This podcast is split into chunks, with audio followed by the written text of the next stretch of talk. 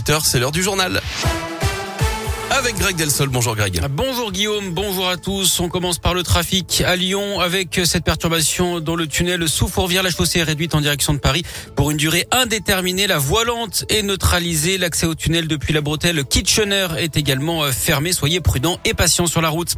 À une bientôt une semaine que Lyon d'ailleurs est passé à 30 km heure. 84% des rues sont concernées par cette nouvelle limitation de la vitesse. Pour justifier cette mesure, la mairie met en avant la sécurité. Dans les villes qui sont déjà passées à 30 km heure, la mortalité a reculé de 30 à 50%. Réduction également des nuisances sonores. Elles sont divisées par 2 à 30 km heure. Pendant tout le mois d'avril, les policiers municipaux vont multiplier les contrôles d'abord pour faire de la prévention et pour informer les automobilistes sur cette nouvelle réglementation. Christophe Spetter est responsable de l'unité mobile de la circulation de la police municipale. On constate déjà dans un premier temps que la circulation est pas si élevée que ça au niveau de la vitesse.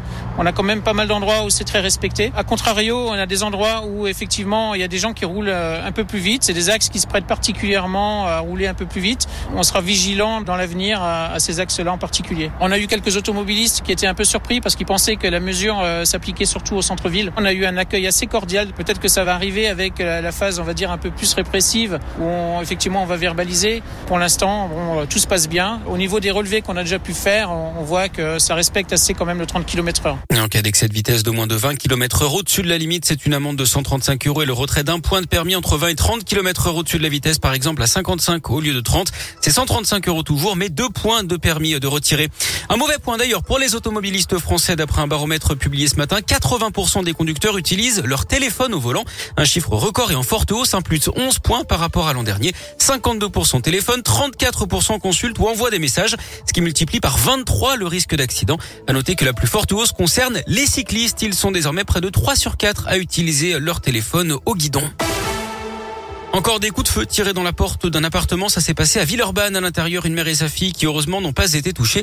Le fils de la locataire qui était absent au moment des faits pourrait être la personne initialement ciblée. Il est connu de la justice pour des affaires de trafic de drogue. J-5 avant le premier tour de l'élection présidentielle. Nouveau meeting aujourd'hui dans l'agglo lyonnaise, celui des soutiens d'Emmanuel Macron.